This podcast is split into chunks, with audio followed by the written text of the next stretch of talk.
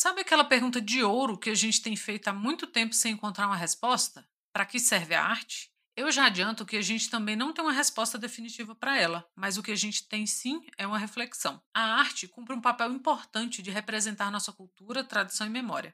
É claro que essa não é a única função da arte, mas a gente vai se concentrar nela agora. Quando a gente olha para o passado, para culturas e civilizações que não estão mais entre nós, a arte é sempre uma peça importante para ajudar a entender aquele momento que foi perdido seja em pinturas na parede de uma caverna ou em esculturas colossais no meio de um deserto, se a gente olhar direitinho, a arte está sempre nos contando uma história. Tá legal. Mas e quando a arte não fala sobre o presente e sim sobre o passado de alguma cultura? E quando ela olha para trás, tenta reconstruir pelo menos um pouco uma época, seja um passado recente, como o século passado, ou algo mais distante? Existem muitas pessoas que se sentem atraídas pelo passado que nunca viveram que amam consumir esse tipo de arte e buscam se conectar com esses passados, sejam momentos históricos gloriosos ou uma vida pacata no interior, enquanto a capital explodia um golpe de Estado. O nosso passado importa, o recente e o mais antigo, porque o nosso passado é parte de quem a gente é, nem que seja assim, uma parte pequenininha. Na literatura, temos um gênero inteiro dedicado a esse tipo de arte, a ficção histórica, e como tudo dentro da literatura, ela tem o poder de transportar a gente para períodos muito distantes e culturas muito diferentes da nossa. A ficção histórica tem muito a oferecer, mas uma de suas funções é justamente a de nos ensinar de forma mais explícita a função histórica da arte.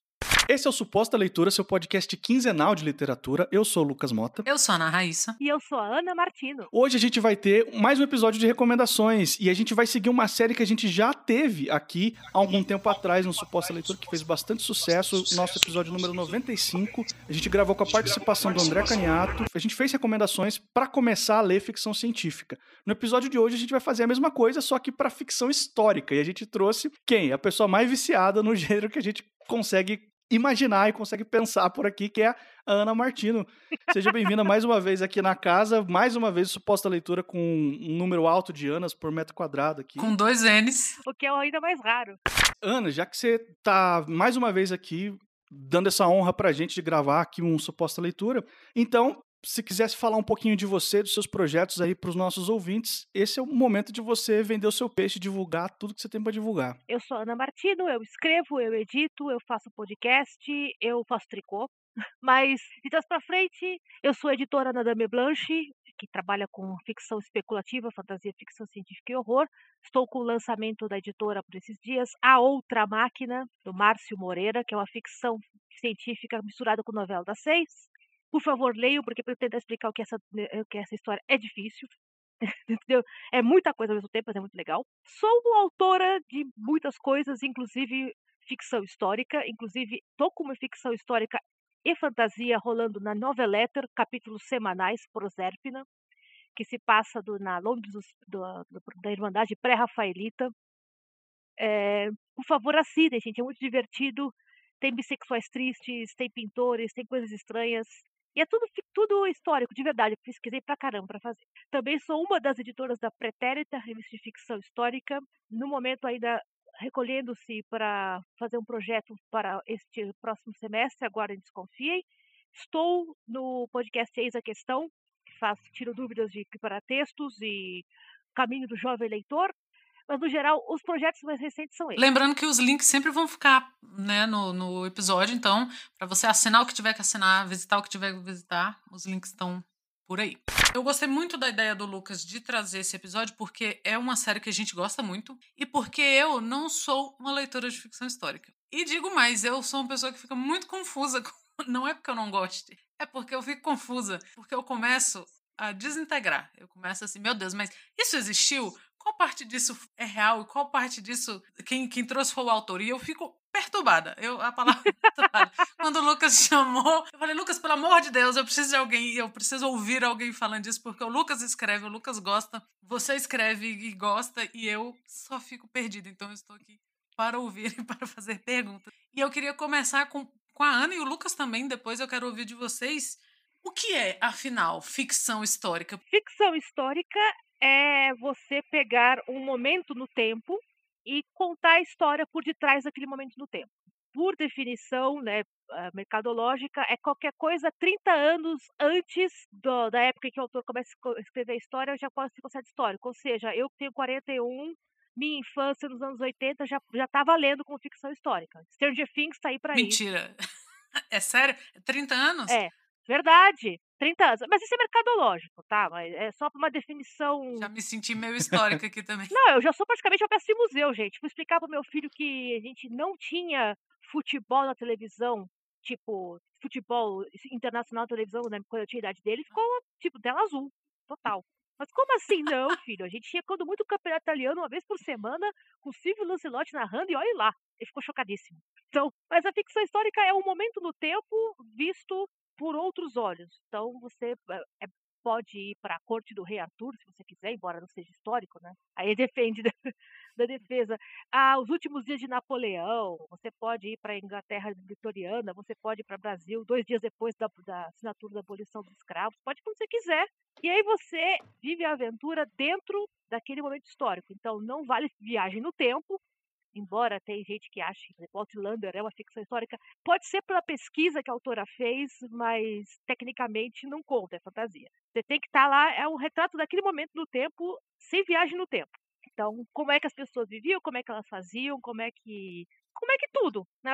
Imagine uma questão, põe ela no século XII e bora brincar. Né?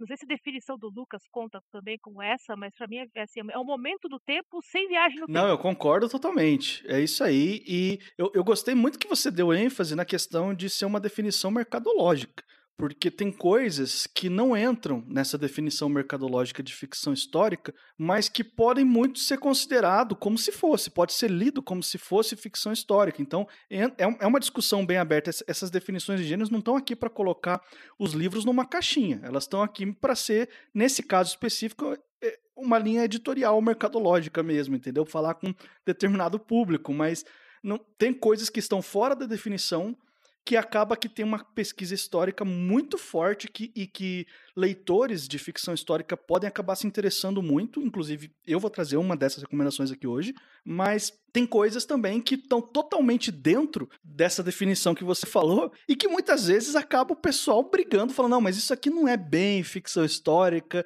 até alguns autores, às vezes, se posicionam contra, não, esse, livro que eu escrevi não é ficção histórica e tal, não considero por causa disso, disso e disso.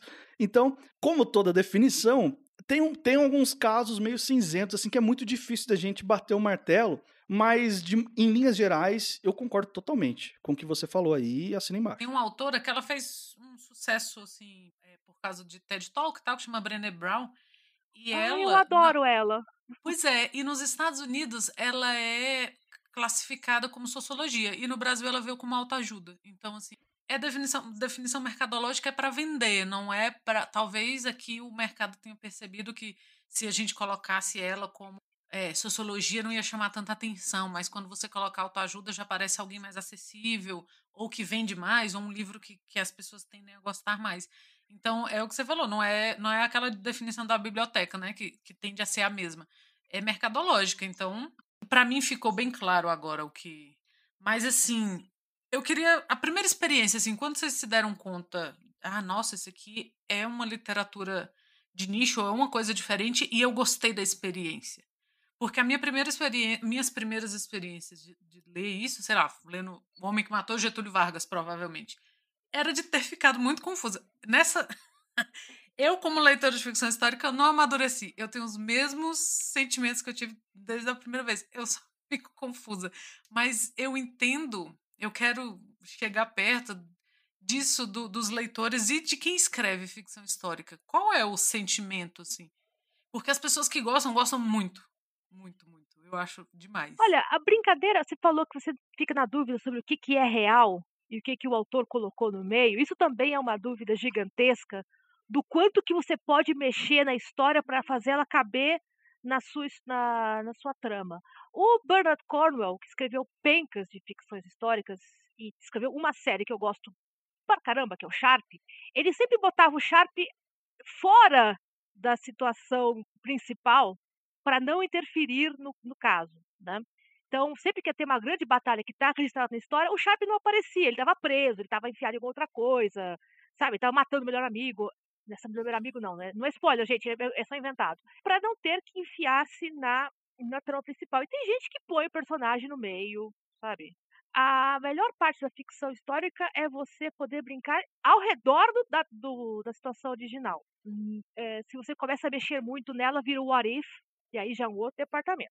A minha primeira assim, incursão com ficção histórica mesmo, eu gostei muito. Eu agora você falou do Homem que Matou Getúlio Vargas, um dos primeiros livros de gente grande, aspas, que eu li, foi o Xangô de Baker Street. Eu ganhei de formar na minha formatura do oitavo ano. Na época, né, tinha a formatura do, né, do, do oitavo ano e depois do que se tornou o ensino médio. Oitavo ano ou nono, gente. Você vê que eu sou a tia velha aqui. Né? E eu adorei o livro. E aí, meu pai, muito indignado, falou assim: escuta, você gostou do livro? Por quê?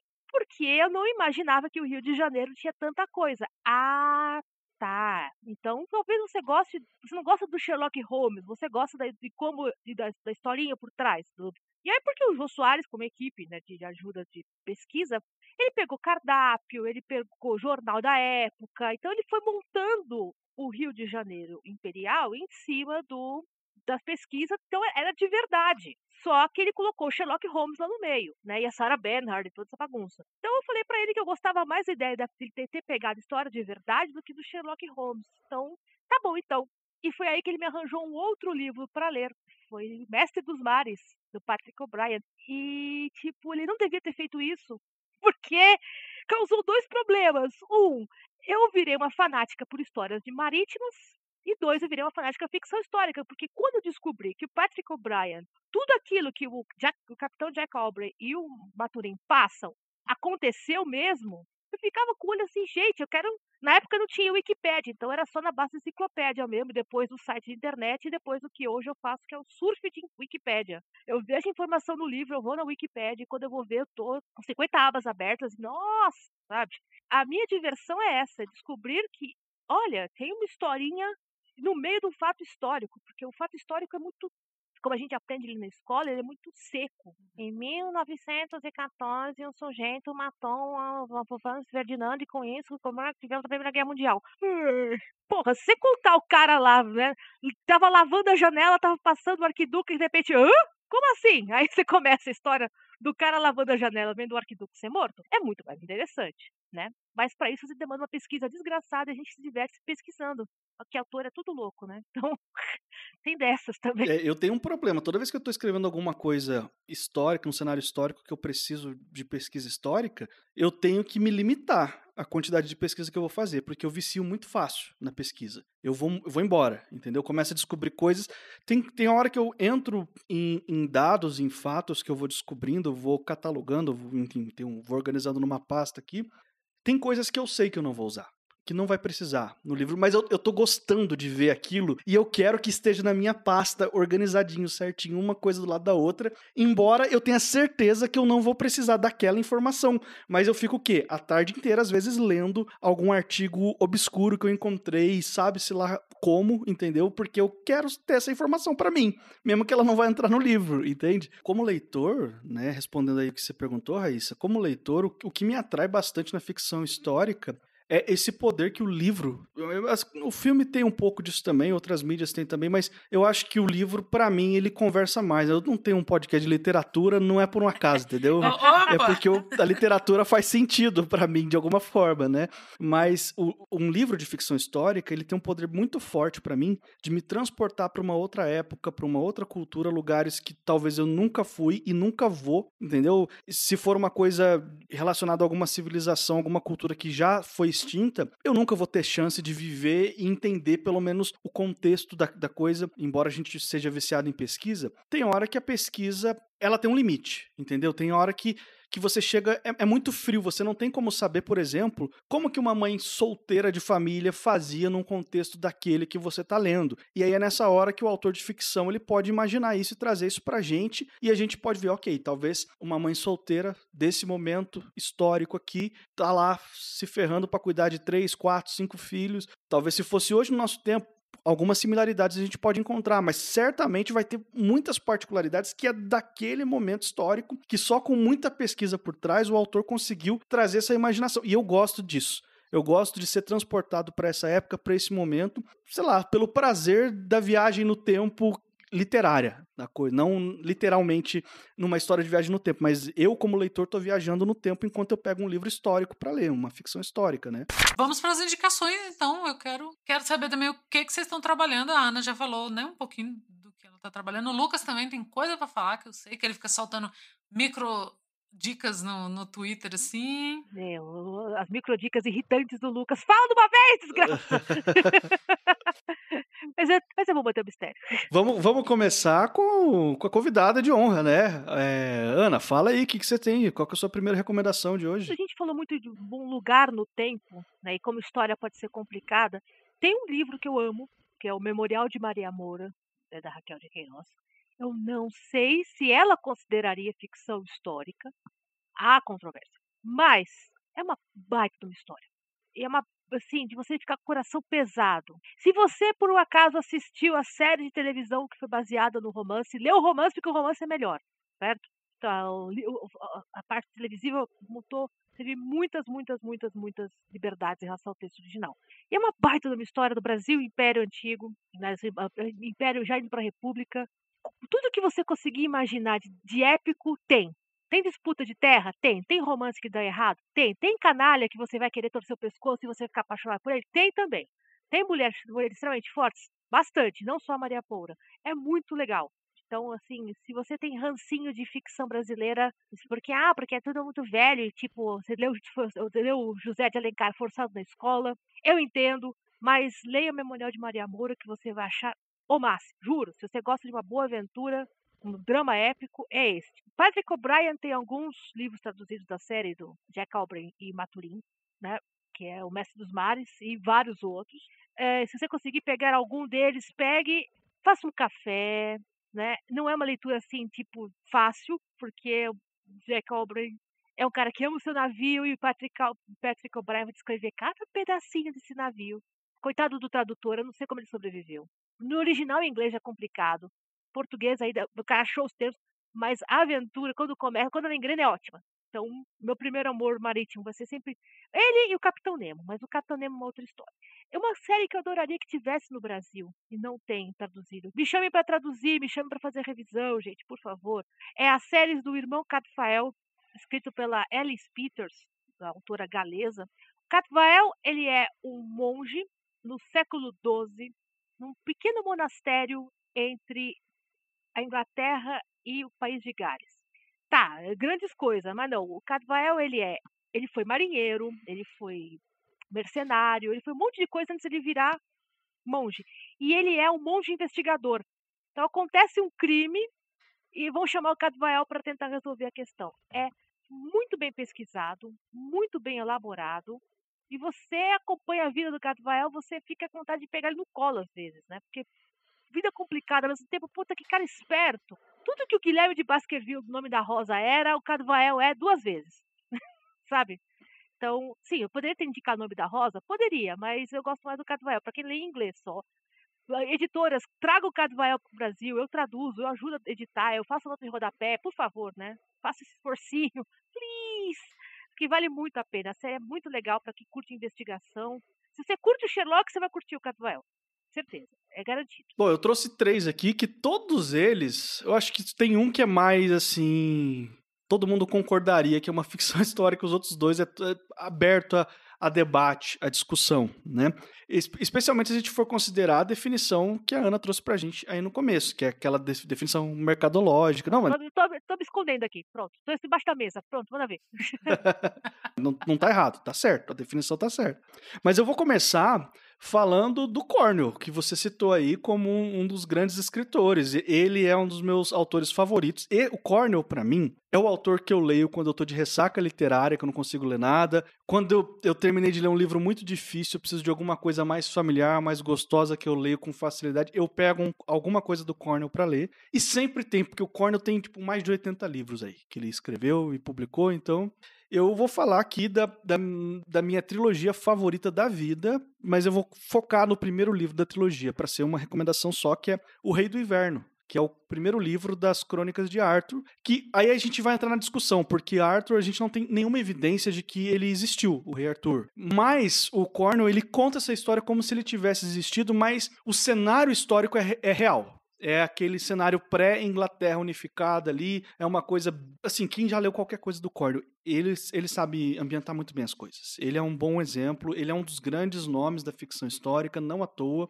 Então, o que você vai encontrar aqui é uma, um exercício de imaginação muito forte de que, ok, se essa lenda do rei Arthur fosse real, se a gente for tratar ela como realmente isso tudo aconteceu, qual é a forma mais plausível que a gente consegue imaginar que isso possa ter acontecido no nosso mundo? Tá aqui nessa trilogia a resposta. E esse primeiro livro, O Rei do Inverno, é o melhor começo de trilogia que eu já li na minha vida. Assim, ele, é inteiro bom e ele termina de um jeito que eu arrepiei. Assim, eu não lembro de ter tido muitas experiências de leitura que o final, a última frase de um livro, literalmente me fez arrepiar e ficar em estado de choque. Assim, esse livro fez isso. E ele não faz isso daquele jeito, né? Que o final de um livro de trilogia, um livro que vai ter uma continuação, que os autores roubam no jogo, né? Colocando um, um cliffhanger, assim, deixando uma coisa por resolver. É, para você ficar curioso com o que vai acontecer, mas você não resolve a cena. Não, ele resolve a cena. Tem uma solução. Ao mesmo tempo, você fica arrepiado e você fica com vontade de ler mais daquela história, porque ele é muito bom, ele é bom desse jeito. Então, essa é a minha recomendação. Eu vou já passar para minha segunda recomendação, que também há espaço para debate, porque não entra naquela definição de ser 30 anos anterior ao tempo que o autor está escrevendo, que eu estou falando aqui de Por os Sinos Dobram, do Hemingway. Ele foi um jornalista que cobriu a Guerra Civil na Espanha, ali no final da década de 30, década de 40, comecinho. Então ele escreveu muito sobre a Guerra Civil Espanhola, assim, como um jornalista, o trabalho de, de cobertura jornalística mesmo. E, paralelo a isso, ele escreveu esse romance, que ele trata totalmente do conflito, e de um conflito específico que acontece num atentado que eles querem explodir uma ponte, que é um ponto estratégico, enfim, os rebeldes contra os fascistas lá e tal. Então, dá para a gente argumentar que o cenário histórico ele é muito bem pesquisado e muito vivo e que caberia você ler isso aqui como uma ficção histórica, muito embora o Hemingway tenha escrito isso na época, assim, muito pouco tempo depois da guerra ter sido resolvido, sabe? Então. Talvez a gente pudesse pensar que ele se tornou uma ficção histórica. Alguns livros, alguns livros que você escreve do calor do momento, do calor da época, acabam, por, pelo valor histórico dele, não só do valor da, história, mas o valor da pesquisa em si, acabam se tornando históricos. Mas aí. O, o, o, a discussão está aberta, mas eu gosto do livro também, então vale a é, pena. É, não.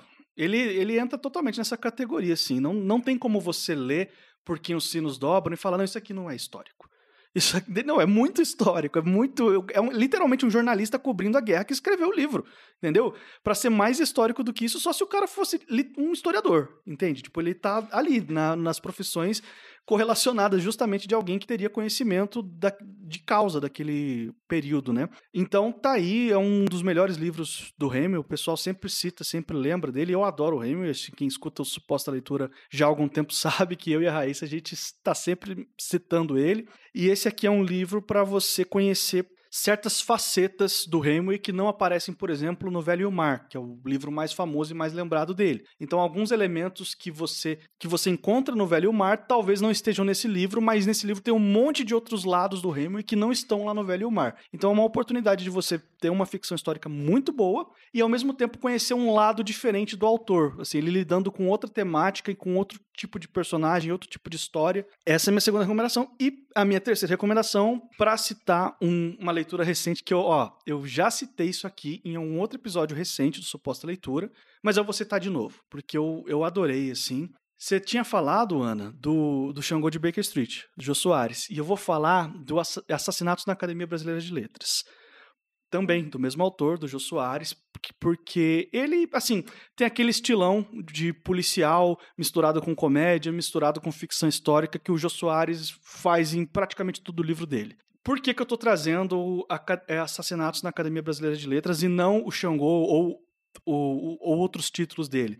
Porque eu acho que esse livro ele tem um apelo muito forte para quem é leitor, para quem gosta muito de ler, porque ele pega muito a questão do comecinho da Academia Brasileira de Letras, um período histórico que conversa diretamente com o coração do leitor brasileiro. Assim, a gente reconhece muitas figuras que são citadas, que são mencionadas. O protagonista chama Machado porque o pai dele era fanático pelo Machado de Assis, então foi uma homenagem que ele fez. O Machado de Assis não tá no livro, é, é posterior à morte do Machado, que a gente conhece, né? Mas o protagonista foi homenageado pelo pai com esse nome também. Então, tem um monte de referências que, para quem gosta muito de literatura brasileira, cara, esse livro do começo ao fim eu li com um sorriso, sim, na cara, porque eu não entendi o que você fez aqui, eu sei que você tá querendo homenagear aqui. Tem piada, e, é o Jô Soares, né? É aquele jeitão dele de fazer piada com tudo. Tem piada até com aquele terninho ridículo lá da, da ABL lá. Então, até isso você vai ter. Ai, o Jô Soares tem essa pegada, né? Eu, eu gosto. Eu, eu acho que o Jô Soares, como escritor, devia ser mais valorizado, mas eu acho que ele sofre o que alguns escritores no Brasil sofrem, de serem meio desacreditados porque são famosos em outra coisa, né? Então, assim, eu mesma fiquei meio grilada de ler o, o Chico Buarque, uma época. Eu falei disso quando a gente falou do livro dele aqui. E eu acho. A gente já falou isso, por exemplo, do Jorge Amado. Não a, não a, a geração que acompanhou as publicações do Jorge Amado, mas gerações mais novas, é, sei lá, 70, 80 para cá, às vezes não, não gostava de ler Jorge Amado, acho que porque via muita referência na televisão a ele, né, por causa das novelas. Então, eu acho que o Jô Soares devia ser mais lido como autor, né? Porque a gente fica meio, ah, o cara é é apresentador, o cara é comediante, então. Não... E, poxa, né? Você pode ser polivalente. Eu acho ele excelente e esse foi o terceiro livro dele que eu li. Eu gostei de todos, de verdade. Mas esse aqui eu tô trazendo porque quem gosta de literatura brasileira vai vai pegar muita referência e vai se divertir muito com esse livro, entendeu? Então, e ele é todo tem toda aquela pesquisa histórica dele que ele bota em todo o livro dele. Então tem, dá para você revisitar um determinado momento ali do Rio de Janeiro, da Academia Brasileira de Letras, então é bem bem legal mesmo. Ana, você quer falar um pouquinho mais sobre a sua produção de ficção histórica? Aproveitar o, que a gente está se aproximando do, do encerramento aqui? Olha, gente, se vocês quiserem ler uh, uma romantasia, romance com fantasia e ficção histórica, que me custou três anos de pesquisa e alguma dor de cabeça com corsês e muita diversão da minha parte. O Prozep ainda tá rolando aí, gente, na Noveletter. Capítulos semanais para os próximos meses. É, foi minha primeira grande aventura em ficção histórica desse nível. Me diverti horrores fazendo. Acho que vocês vão pegar as piadinhas também, se vocês lerem, porque eu, apesar de ser uma pessoa que gosta de fazer os leitores chorarem, eu sempre enfio a piada besta no meio, porque eu só tiro para ver. E tá, tá, aberto de grátis e quem assinar pelo Catarse recebe antes, com comentários o, e o garantido e-book no final. Então procure aí nos links né, Prosépida. A Pretérita, que é a revista de ficção de contos de ficção histórica, como eu falei no começo, ela está no momento reformulando para a gente lançar planos do segundo semestre. Então, se você escreve querendo estar na Pretérita, fique atento às redes sociais, retornaremos em breve né, porque a equipe do, da revista foi atropelada por, pelo final de 2021, né, ficou gente doente, ficou de família doente, e trouxe todo. E do mais, uh, me acompanhe nas redes sociais, o agregador é anamartino.com, Ana com dois N's, lá estão todas as informações de onde vocês me acham, né, e o que, que eu ando aprontando. No momento, ando pesquisando para uma, uma, romance, uma romantasia, mas não é ficção histórica porque eu inventei o país é, é a minha folga da ficção histórica. Porque eu estava tão cansado de ficar pesquisando na Wikipedia cada cinco minutos e falei, eu vou inventar o país e assim ninguém vai me acusar de ter colocado um barco com três velas quando tinha que ter duas. É uma saída justa. O, no, por enquanto, ficção é a Prosépina, todo, toda semana na noveleta. Gente, veio, veio pelo, venha pelos pré-rafelites e fique pelo romance e descobri por que, que, eu, que eu pesquisei sobre corsetes. Vai, ter, vai fazer sentido, juro. Lucas, alguma coisa que você queira dizer pra gente do que você anda escrevendo? Já que vocês fizeram essa, essa cobrança vexatória aqui no, no podcast, eu vou falar um pouquinho. conta, conta, conta. Diferente da Ana, o, o que eu tenho para dizer não tá publicado ainda e não tem.